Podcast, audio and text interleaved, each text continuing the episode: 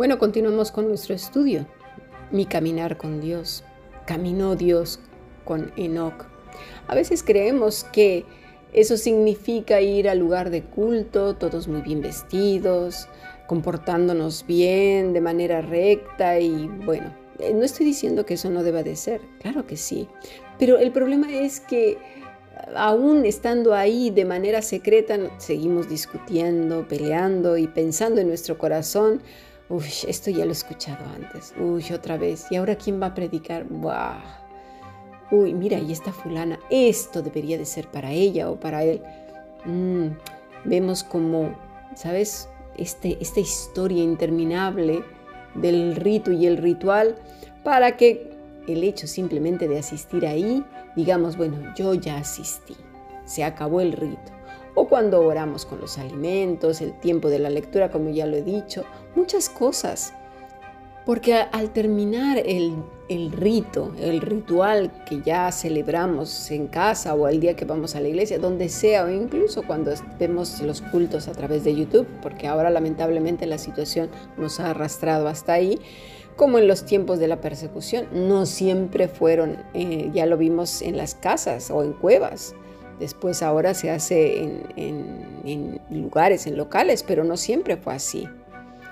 Pero a lo que me refiero es que cuando se acaba ese momento del ritual, es como si nos transformáramos otra vez a la persona que siempre hemos sido, esa es la verdad y que de repente surge ese religioso cuando ve un anuncio, cuando ve algo, uy, oh Dios mío, santo, santo, santo golpe y tanta tontería, cuando sabemos que son personas muy conflictivas, tienen problemas tremendos en sus corazones y en sus vidas personales. Enoch dice el siguiente versículo, caminó con Dios. Antes de pasar a analizar la palabra caminar en este contexto, Recordemos que en ese entonces no había Biblia, ¿eh? ni templos, ni pastores, ni predicadores, ni evangelistas, ni internet, ni nada de lo que ahora tenemos conocido. ¿Sabes qué era? La tradición oral, que fue muy fiel. Dios preservó a los justos que se aferraron a la promesa dada en Génesis 3.15. Bueno, eso lo tenemos que tener presente. Ahora vamos a ver qué quiere decir caminar. En este contexto, la palabra es halak, que quiere decir acudir, adelantar, alcanzar, alejar, andar, apartar, aumentar, avanzar, buscar, caminante, caminar, conducir, continuamente correr, crecer, dar, dejar, desaparecer, desvanecer, discurrir, divulgar, emprender, entrar, escapar, extender, flotar, frecuentar, guiar, ir, juntar, llegar, llevar, marchar, morar, vivir, muerto, pasar, pasear, proceder, prosperar, recorrer, seguir, viajar. Tiene que ver con alguien entonces que lo que hace de manera natural, por instinto, es algo que fluye del alma como un río que corre.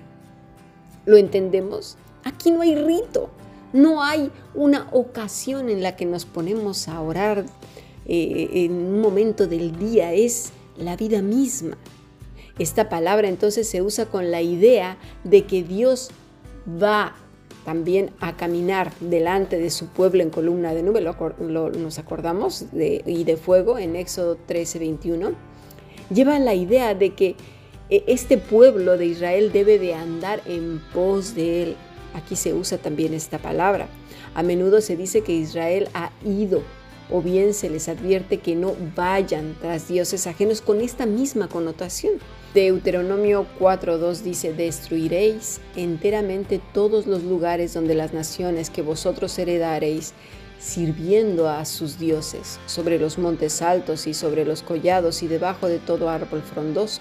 Derribaréis sus altares y quebraréis sus estatuas y sus imágenes de acera consumiréis con fuego y destruiréis las esculturas de sus dioses y raeréis su nombre de aquel lugar.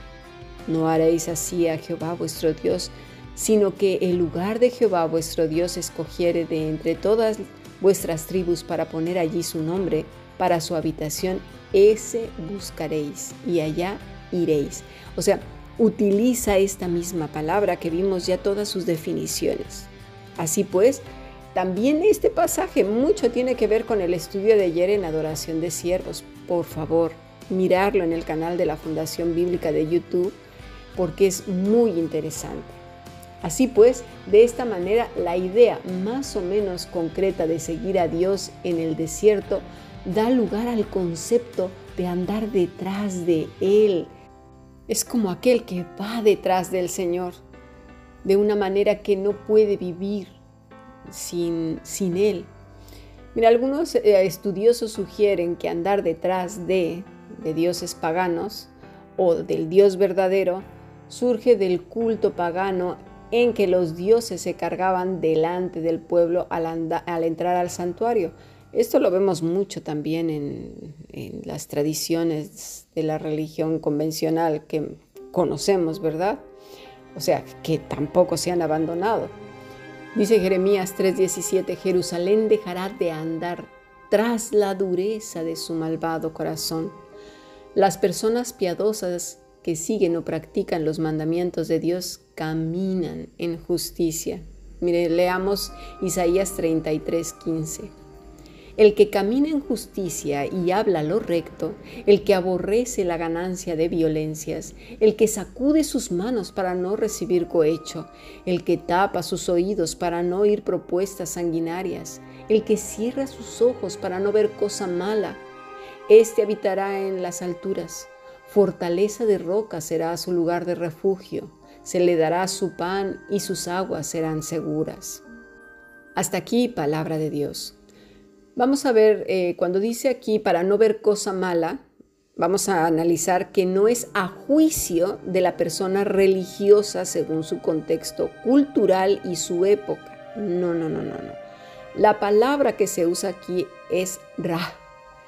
Quiere decir adversidad, aflicción, agravio, apariencia, avaro, calamidad, calumnia, castigo, depravado, desastre, desgracia, destructor, difícil, doloroso, duro, escoria, fastidioso, feo, feroz, impío, infortunio, inicuo, justo, mal, maldad, malestar, malicia, maligno, malvado, molesto, pecado penoso, perniciosa, perversidad, perverso, quebrantamiento, sarna, terrible, triste.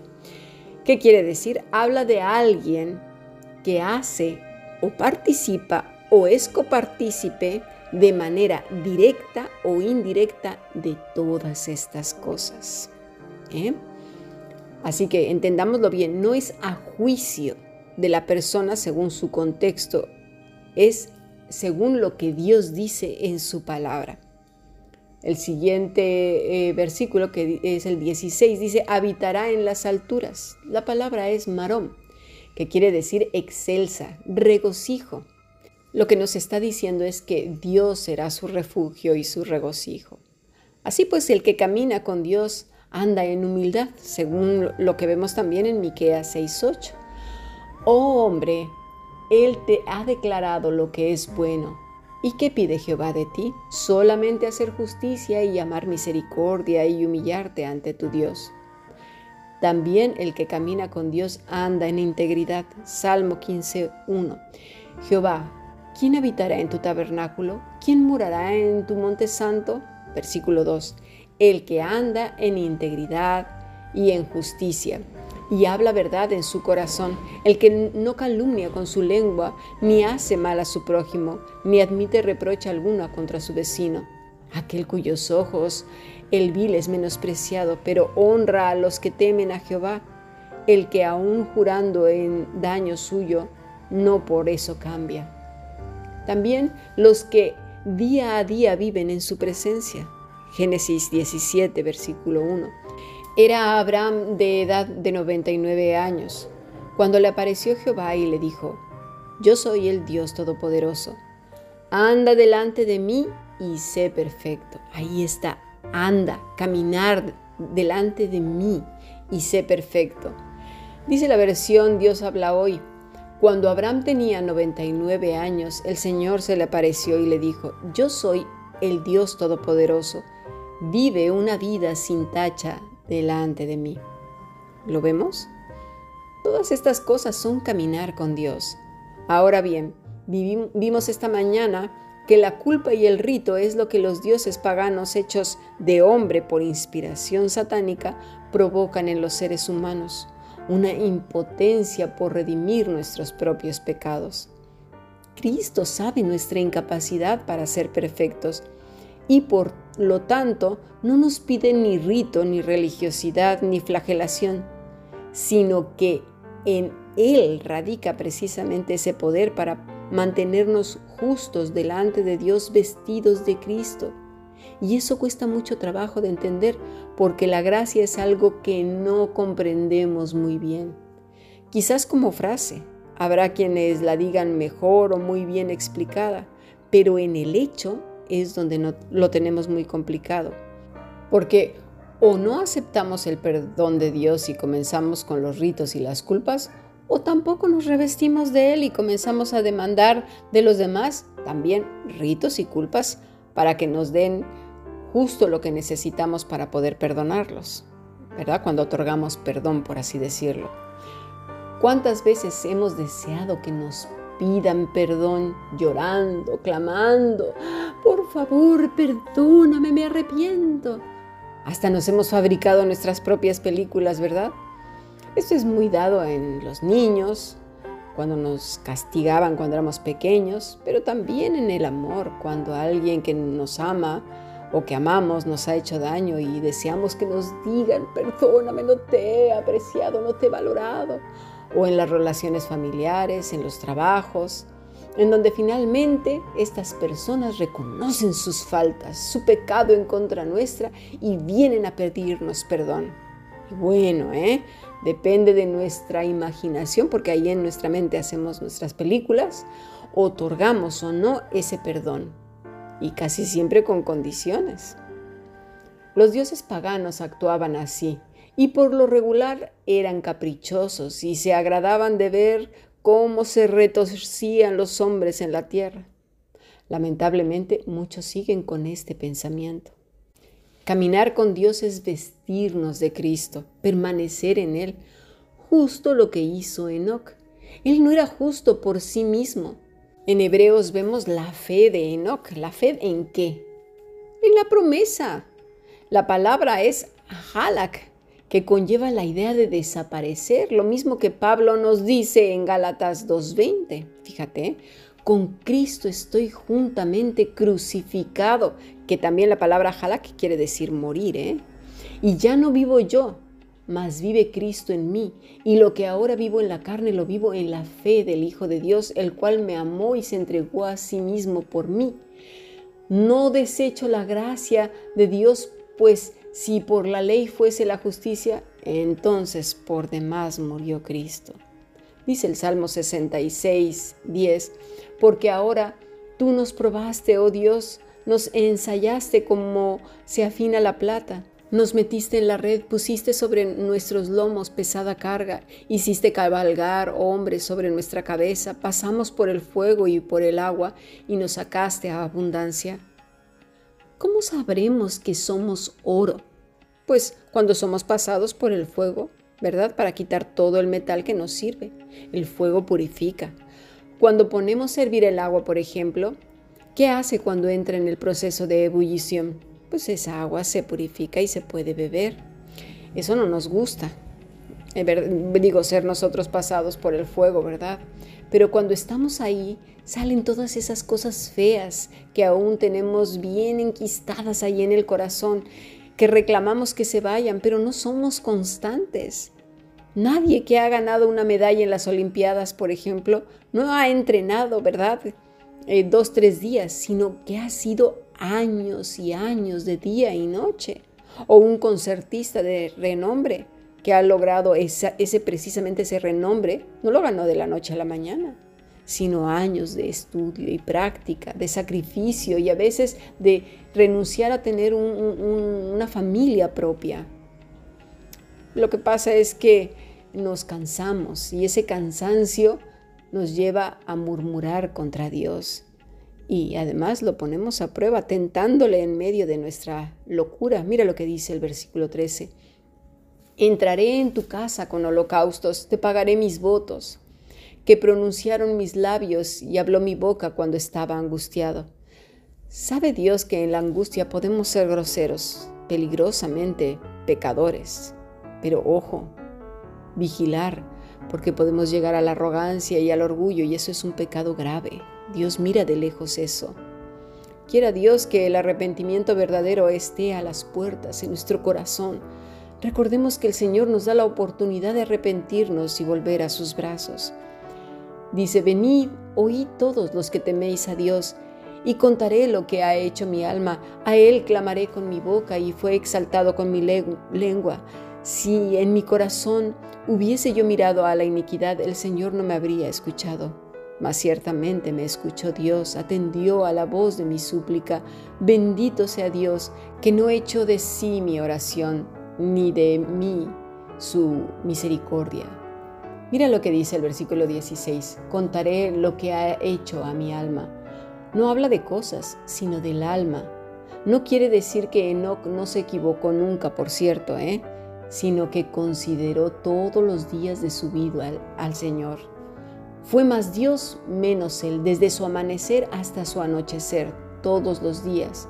El salmista pues nos ilustra muy bien lo que es un corazón que busca a Dios y su perdón los que teméis a Dios, los que se gozan en Él, los que se humillan, los que le reverencian, los que se regocijan, los que son menos ellos y más Él, lo que ha hecho a mi alma.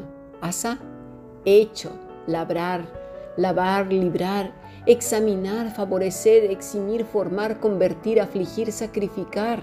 Eso es lo que hace el Señor en nuestras almas, pero no nos gusta.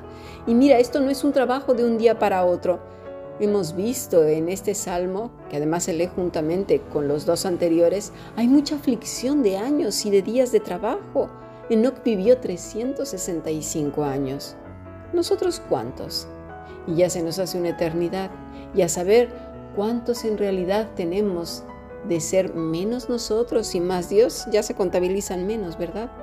Porque no se trata de estar contando los años como cristianos como si tuviera un valor delante de Dios, sino más bien de un corazón que sea enteramente de Él, una vida que sea total y completa y llanamente más Cristo y menos nosotros, en donde brille el Maestro y el Espíritu Santo produzca fruto. Muchas oraciones no son contestadas porque no hay vidas humilladas, sino vidas de reclamo, de echarle en cara a Dios y de amenazas. Si no me das esto, entonces si no me das aquello y ya verás y que no sé qué, pero ¿por qué? Y que no sé... Cuidado, ¿eh? Vidas orgullosas y arrogantes que se jactan en su religiosidad y en una falsa humildad. Dice el versículo 17, a él clamé con mi boca y fue exaltado con mi lengua. ¿Por qué? Porque viene del corazón, mis estimados. Dice el versículo 18, si en mi corazón hubiese yo mirado a la iniquidad, el Señor no me habría escuchado. El corazón no miró la iniquidad, es decir, la maldad, la arrogancia, el orgullo, el apoyarse en uno mismo, en sus propias religiosidades. Qué gozoso es ver un corazón que busca que su alma, que su espíritu glorifique al Señor, sea más Él, menos nosotros. Un corazón humilde. Mas ciertamente me escuchó Dios, atendió a la voz de mi súplica. Bendito sea Dios, que no echo de sí mi oración, ni de mí su misericordia. Dice el Salmo 23 que el bien y la misericordia nos seguirán todos los días. Y todos los días es todos los días de nuestra vida. Pero Entendamos bien qué es caminar con Dios.